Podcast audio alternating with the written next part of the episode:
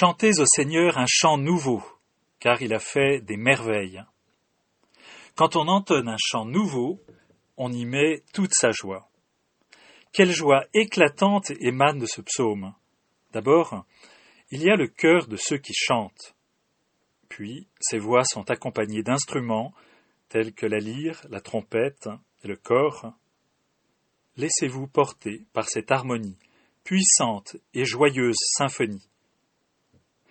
Qui n'a jamais fait l'expérience d'une telle allégresse Lequel d'entre vous n'a jamais participé à de tels transports, soit en mêlant sa voix à d'autres voix qui montent vers le Seigneur, soit tout simplement en goûtant à la musique sacrée?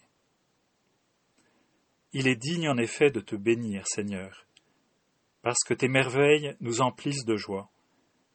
Dans notre vie, dans notre histoire, tu nous as montré que tu étais le Sauveur, notre Sauveur.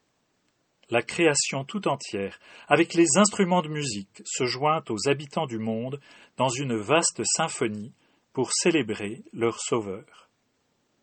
Tous ceux parmi nous qui ont admiré la beauté de la nature, celle de la montagne notamment, ont vécu à l'unisson de cette joie, où l'univers entier rend gloire au Seigneur.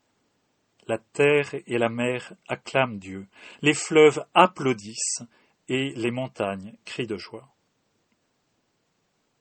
Dans l'Apocalypse, Saint Jean parle aussi d'un chant nouveau, adressé celui-ci à Jésus, Sauveur du monde.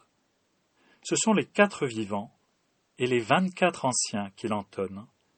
Ils sont rejoints par une multitude d'anges et par toutes les créatures de l'univers entier, celles qui vivent dans le ciel, sur la terre, sous la terre et dans la mer. Une mise en scène extraordinaire pour chanter.